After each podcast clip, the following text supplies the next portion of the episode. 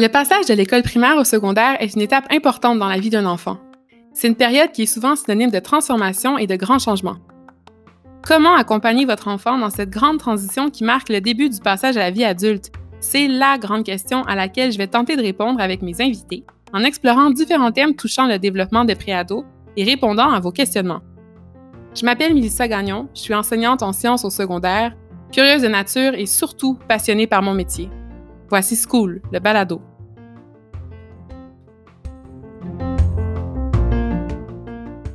Pour beaucoup d'enfants, qui dit rentrée scolaire dit activité parascolaire. Que ce soit des équipes sportives, des activités artistiques, des clubs scientifiques et plus encore, non seulement il y en a pour tous les goûts, mais on dit que la participation à des activités aurait plusieurs retombées positives pour le développement d'un jeune. Pourtant, avant d'inscrire son enfant à une activité parascolaire, il est important d'évaluer les pour et les contre avec lui. Lorsqu'on additionne ces activités à l'école et toutes les obligations qui s'y rattachent, ça peut rapidement s'accumuler et générer pas mal de stress, pour les parents comme pour l'enfant. Aujourd'hui, je joue l'avocat du diable en me posant la question suivante. Est-ce qu'il y a un moment où on devrait dire non aux activités parascolaires? La vérité, c'est qu'elles comportent certainement leur lot d'avantages, mais seulement si elles se déroulent dans un contexte sain et qu'elles ne mobilisent pas toute la place dans la vie et l'horaire de votre enfant.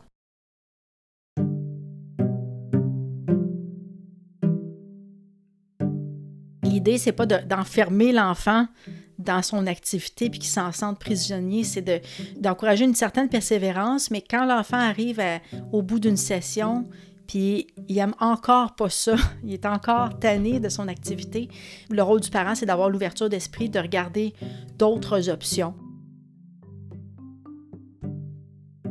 Pour discuter de la question, j'ai la chance de recevoir nul autre que la psychologue Dr Nadia Gagné, mieux connue au Québec sous le nom de Dr Nadia, qu'on a entre autres pu voir à Canal Vie dans l'émission Docteur Nadia, psychologue à domicile, et dans Docteur Nadia, ado secours. Elle est également autrice, conférencière, formatrice et coprésidente de l'Académie Docteur Nadia. Bref, c'est avec beaucoup d'excitation que je la reçois aujourd'hui pour discuter des pour et des contre des activités parascolaires.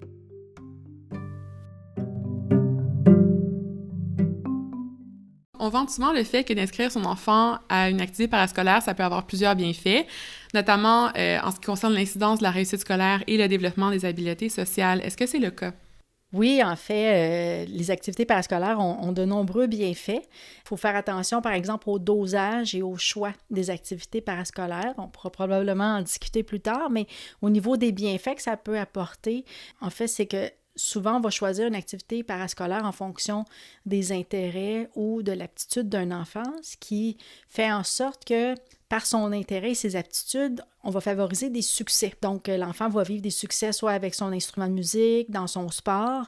Donc, ça vient construire ou consolider une estime de soi qui est favorable à la persévérance scolaire. Euh, ça apprend l'enfant à faire des efforts ou les, les impacts positifs de persévérer dans ses efforts et après ça, il peut transposer ça dans les efforts scolaires, dans les matières comme le français ou les mathématiques. Donc, c'est, moi, je trouve que c'est là toute la valeur des activités parascolaires. Il y en a d'autres aussi au niveau, par exemple, de la socialisation. Quand on pratique une activité sportive, culturelle ou artistique, souvent on est en lien avec d'autres enfants sensiblement du même âge qui partagent le même intérêt. Donc, ça crée un sentiment d'appartenance, euh, de, de, de, ça crée des liens sociaux euh, importants. Et au-delà de l'estime de soi aussi, ça vient nourrir. Ce qui est encore plus important, je pense, pour le, la motivation scolaire, c'est le sentiment d'efficacité personnelle. Ça veut dire ça que c'est la perception que l'enfant a que lorsqu'il est placé devant un défi, il est capable, il a les ressources personnelles nécessaires pour relever le défi. Alors, c'est la base même de la motivation face à n'importe quelle tâche, que ce soit au niveau de, se soigner au plan de la santé physique, que ce soit au niveau euh, sportif. Les athlètes hein, ils ont un sentiment d'efficacité personnelle qui les guide dans une persévérance dans leur entraînement, puis qui les mène vers le succès dans les tâches scolaires, dans la carrière, chez les adultes, le sentiment d'efficacité personnelle, c'est comme un peu notre moteur. Parce que si on ne pense pas qu'on peut réussir, on, on, persévérera pas dans une certaine tâche. Mais si on sait qu'avec des efforts, on va y arriver, parce qu'on a eu des preuves dans notre passé ou dans d'autres sphères de vie que ça fonctionne, qu'on a des, ces ressources-là et qu'à force de persévérance, on finit par réussir. Mais quand on transpose ça à l'école, ça, vient euh, aider l'enfant justement dans sa réussite scolaire. Alors, ça agit sur plein, plein, plein de variables. Mais euh, quand l'activité est mal choisie ou mal dosée dans l'horaire, ça peut faire complètement l'effet inverse. Ça peut, euh, ça peut générer du stress pour l'enfant, mais aussi pour toute la famille. Ça peut être euh, sujet de conflit ou de tension. et si l'activité est choisie sans considérer l'intérêt et les aptitudes de l'enfant, mais ça peut même venir diminuer l'estime de soi et le sentiment d'efficacité personnelle. Alors, tout est dans le choix et l'intensité avec laquelle on va faire pratiquer l'enfant son activité parascolaire.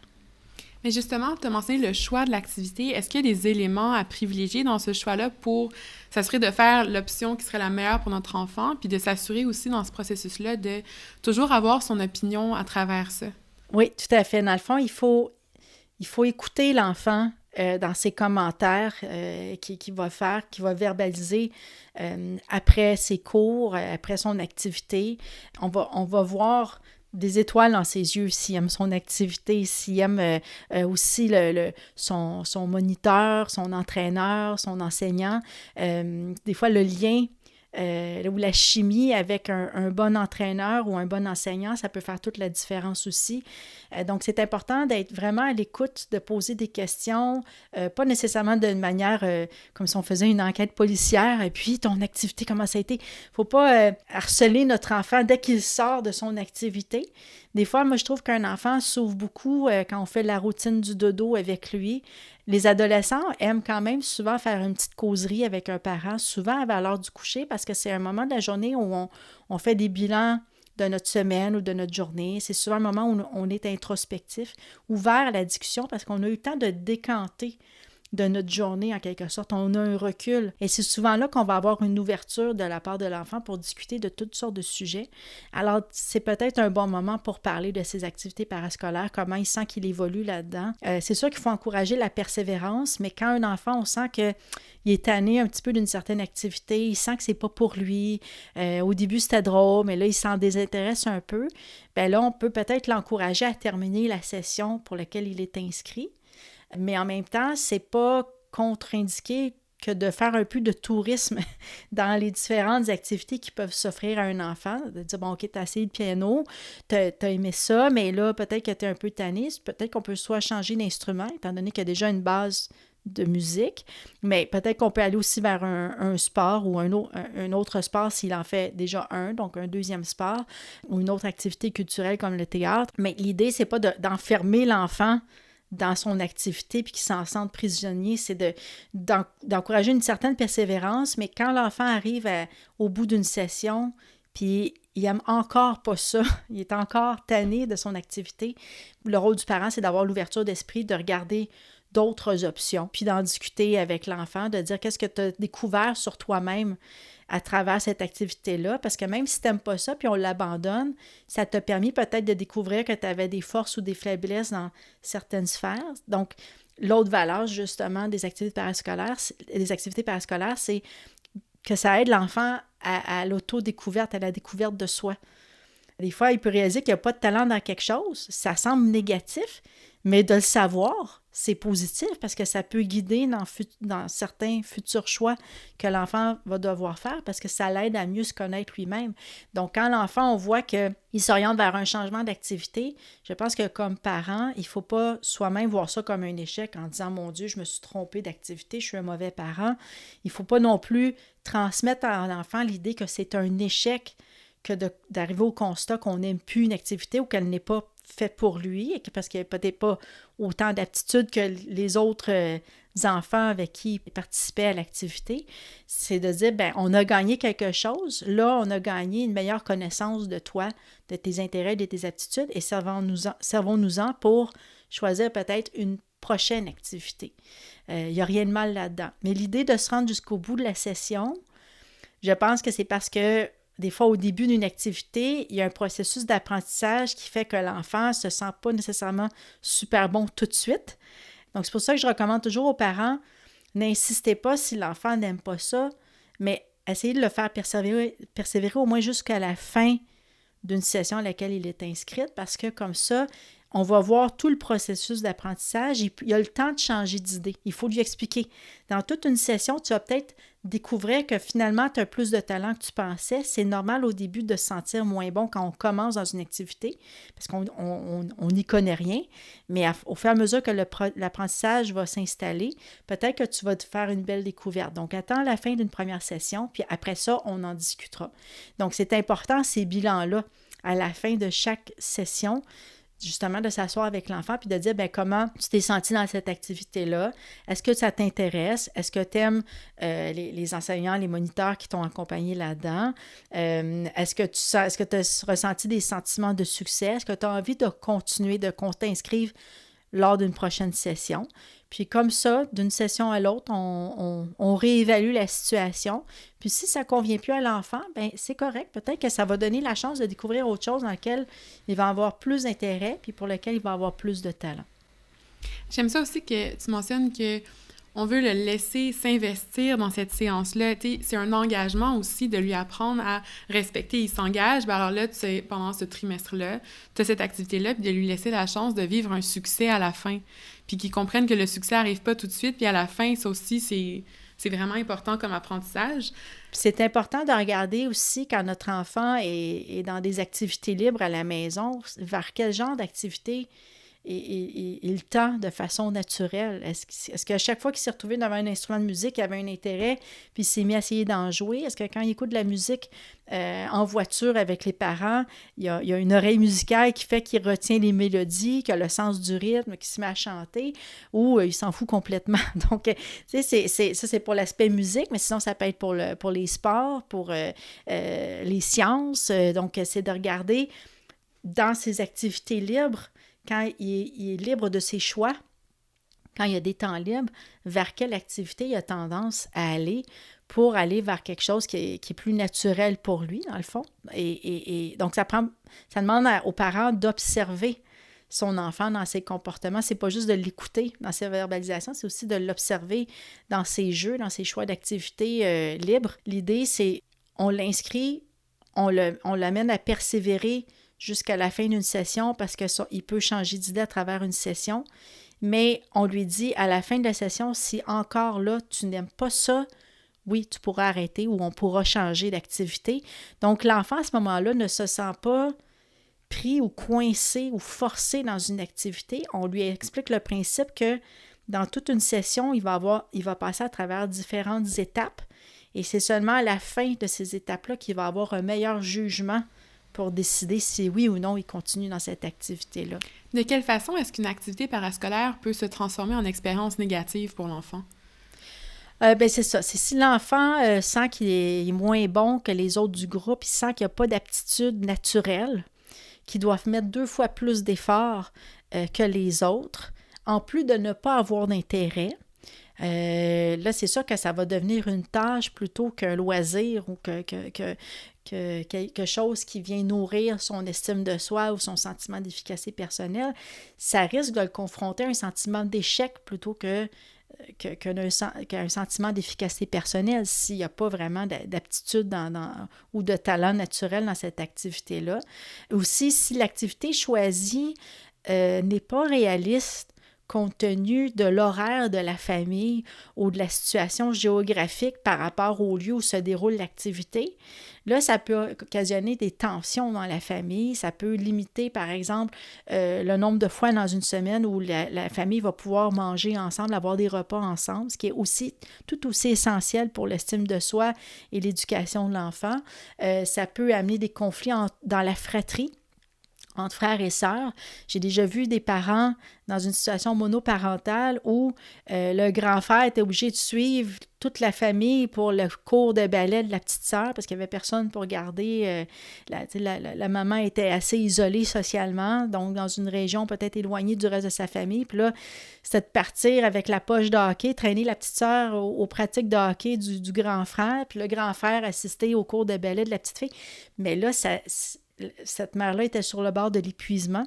Les enfants se disputaient beaucoup l'un et l'autre parce qu'ils n'en pouvaient plus de se rendre non seulement à leurs propres activités, mais aux activités euh, du frère ou de la sœur. Il n'y avait presque jamais de, repas tranquille en famille à discuter autour d'une table. Donc, Là, on avait fait les pour et les contre d'avoir deux ou trois activités par enfant par semaine. Puis là, on s'est, on s'est rendu compte ensemble que c'était peut-être mieux d'en choisir une par enfant donc, de diminuer la fréquence, de choisir peut-être le ludique ou récréatif plutôt que le compétitif. Si un des deux enfants avait de l'anxiété de performance, ça amène les mêmes bienfaits, même si c'est pratiqué plus d'une manière récréative que compétitive, et se faciliter la vie, en fait, en tant que famille, parce que là, ça devenait plus une source de stress toutes ces activités-là que les enfants devaient faire et dans lesquelles la maman devait être très impliquée aussi, en plus de son travail, des tâches à faire à la maison. Donc, ça, une, ça devenait une source d'épuisement et de conflit plutôt que d'une source de, bien, de tous les bienfaits dont on a parlé en début d'entrevue. On a mentionné tout à l'heure que, bien, bien sûr, il faut respecter l'intérêt de son enfant, mais il faut aussi respecter les intérêts des autres enfants dans cette famille-là, à savoir si ça n'aura pas un impact aussi sur le, temps qu'on a de qualité en famille, que c'est pas juste du temps investi au développement des performances et tout ça de l'enfant en activité parascolaire. Est-ce qu'il y a un nombre d'heures maximales à respecter pour ce temps-là, dans une semaine environ? Oh, j'ai une vraie réponse de psychologue pour ça, c'est que ça dépend.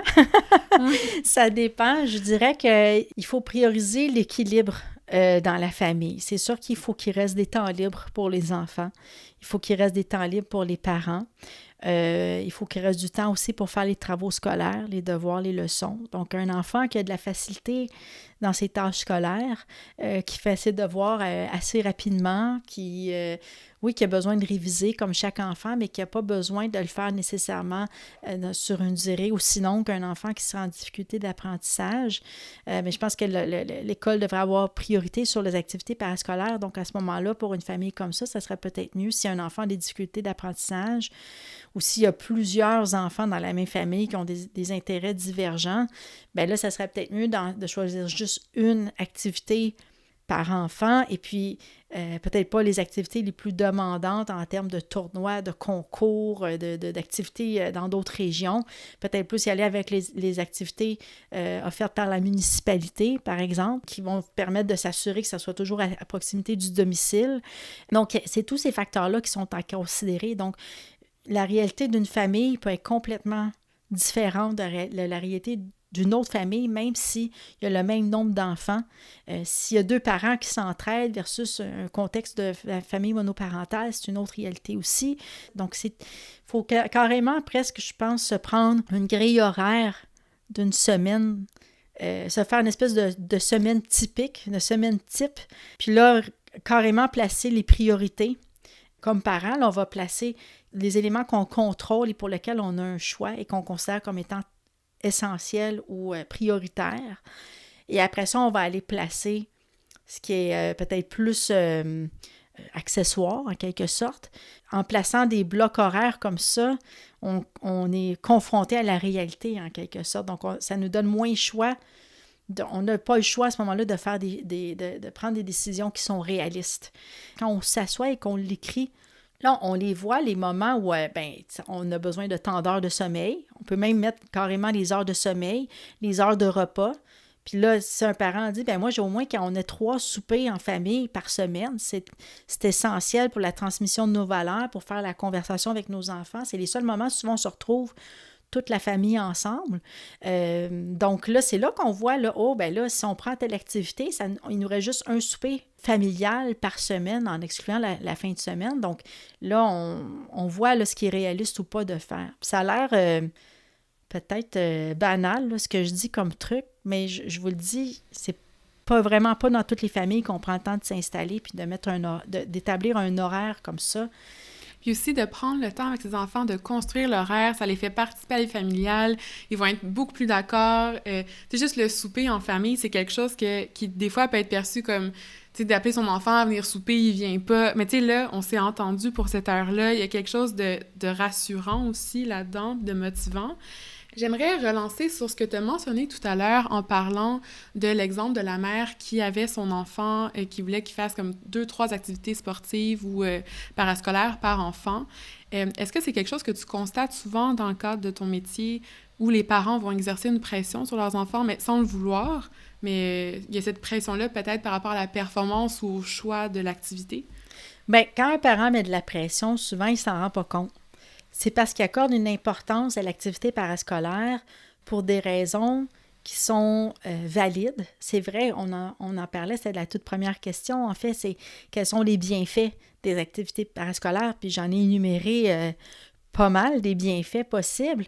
Donc, quand les parents ont, entendu ça quelque part, euh, ou, ont ce, pressentiment-là que c'est bon pour l'enfant, les gens entendent des choses très positives par rapport à différents types d'activités parascolaires. Cette dame-là, c'était le fait que d'être impliquée dans les sports, ça tenait loin des mauvaises influences. C'est peut-être en partie vrai, mais elle était tellement focalisée sur les bienfaits à aller chercher dans différentes activités parascolaires qu'elle ne voyait plus. Elle était presque aveugle aux inconvénients que ces, activités-là apportaient dans sa famille. Donc, je pense que comme parent, il faut être, euh, faut, vraiment mettre les deux aspects dans une espèce de balance et, avoir les yeux ouverts par rapport aux, effets pervers possibles d'un mauvais choix. Puis c'est pas facile de choisir une activité parascolaire parce que notre enfant, on est en train de le découvrir à travers son développement lui-même se connaît pas vraiment, c'est-à-dire qu'il ne sait pas, lui, s'il aime la musique ou pas, tant qu'il ne l'a pas vraiment essayé. Il ne se connaît pas encore parce que toute son identité n'est pas encore construite. Donc, il se découvre lui-même. Donc, nous, comme parents, notre rôle, je pense, c'est de l'assister dans son autodécouverte, nous, nous-mêmes, avoir les yeux ouverts, les oreilles ouvertes pour le découvrir, notre enfant, à travers cette activité-là? Est-ce qu'il s'épanouit à travers cette activité-là? Ou est-ce que c'est un, c'est trop un grand stresseur et puis une activité pour laquelle il n'y a pas des aptitudes naturelles, c'est que c'est presque un, combat à chaque fois. Bien là, je ne dis pas qu'il faut nécessairement aller toujours vers la facilité, mais peut-être qu'on le prive en, le forçant à persévérer plusieurs sessions dans une activité. Peut-être qu'on le prive de, découvrir une autre activité pour laquelle il vivrait plus de succès et, à travers laquelle, là, on irait chercher tous les bienfaits de, des activités parascolaires.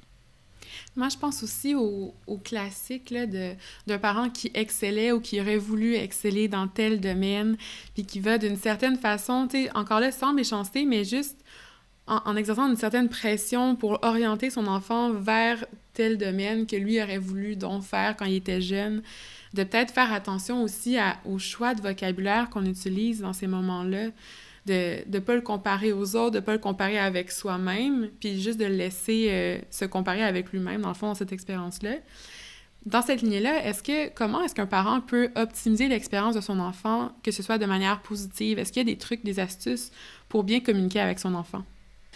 Je pense que l'enfant, quand il exprime une émotion ou un inconfort par rapport à une activité, euh, la première chose qu'on doit faire, c'est de valider son émotion.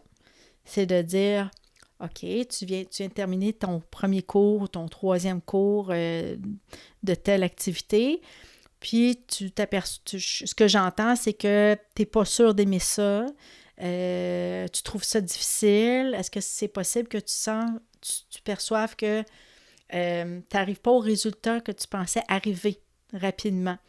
Euh, peut-être que tu pensais pouvoir tout de suite jouer une mélodie ou euh, compter un but dès les premiers cours, puis finalement, c'est vous faites même pas des parties tout de suite, vous êtes plus dans des exercices. Par exemple, si c'est au hockey, c'est pas tout de suite que les enfants se mettent à faire un vrai match de hockey. Il y a toutes sortes d'exercices à faire avant. Alors, là, c'est de dire, ben, tu as raison peut-être d'être fâché ou d'être déçu parce que toi, tu t'imaginais jouer tout de suite peut-être comme les joueurs du Canadien ou d'une autre équipe. Ton idée du hockey, c'était ça. Puis finalement, tu t'aperçois que c'est une toute autre, euh, réalité, euh, tes, tes, fameux cours, ton, ton activité de hockey.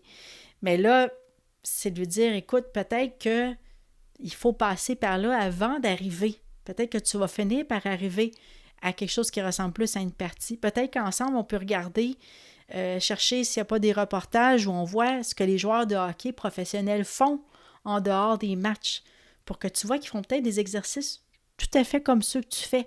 Donc, on, va euh, pas nécessairement faire un travail de vente pour euh, faire en sorte que l'enfant persévère, mais on va faire un travail d'éducation, en fait.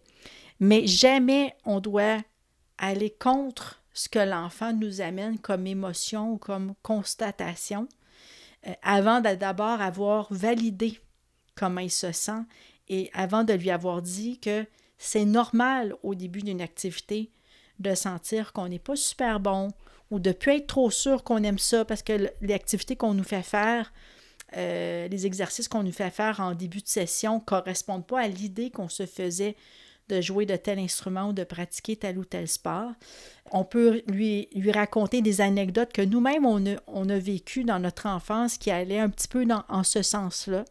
En disant moi-même, quand j'ai pris tel cours ou telle activité, au début, j'étais déçue, mais j'ai persévéré, puis finalement, je suis arrivée assez rapidement à ce à quoi je m'attendais ou à des, aspects plus ludiques ou plus amusants de cette activité-là.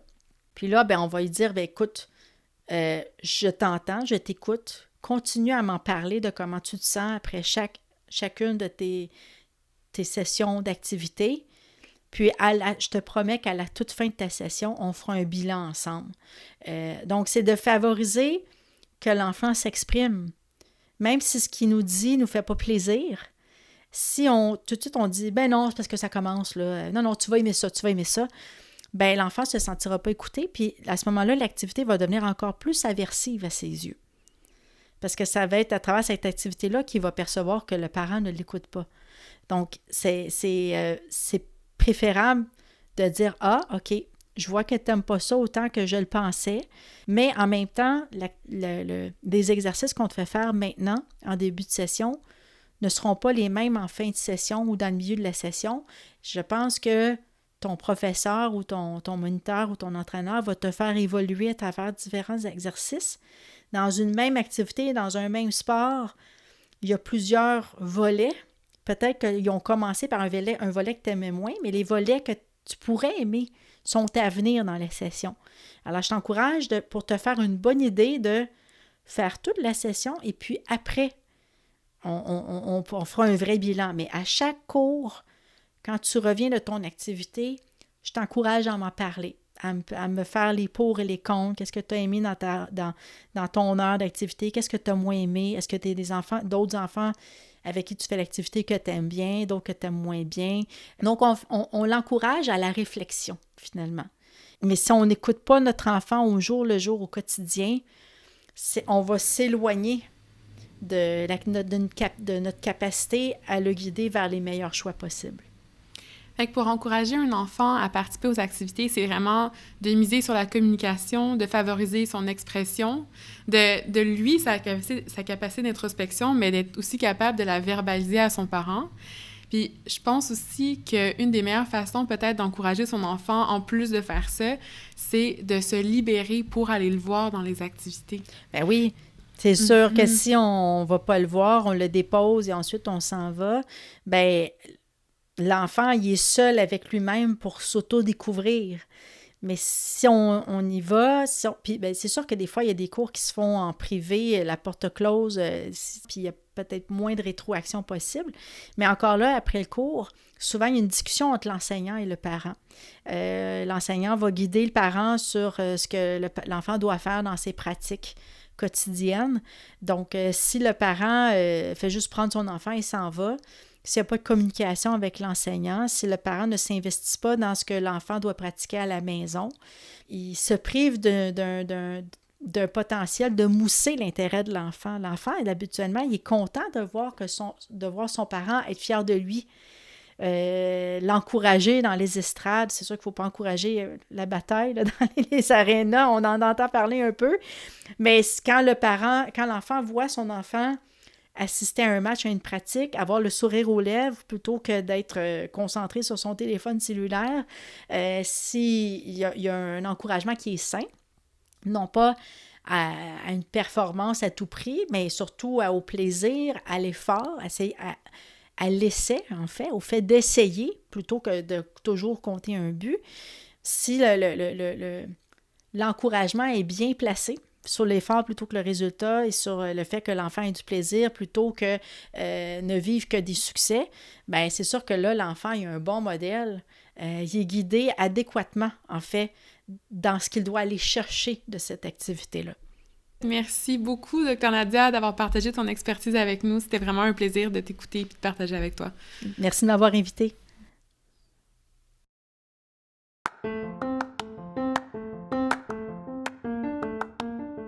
Merci d'avoir été à l'écoute de School le balado. Vous avez aimé cet épisode? Partagez-le avec votre entourage, notez-le ou laissez-nous un commentaire pour nous dire ce que vous en avez pensé. Abonnez-vous à School le balado pour ne rater aucun épisode et visitez le www.school.ca pour découvrir notre outil de recherche pour vous aider à choisir la meilleure école secondaire pour votre enfant dans la grande région de Montréal. Je m'appelle Mélissa Gagnon et on se retrouve dans un prochain épisode de School le balado.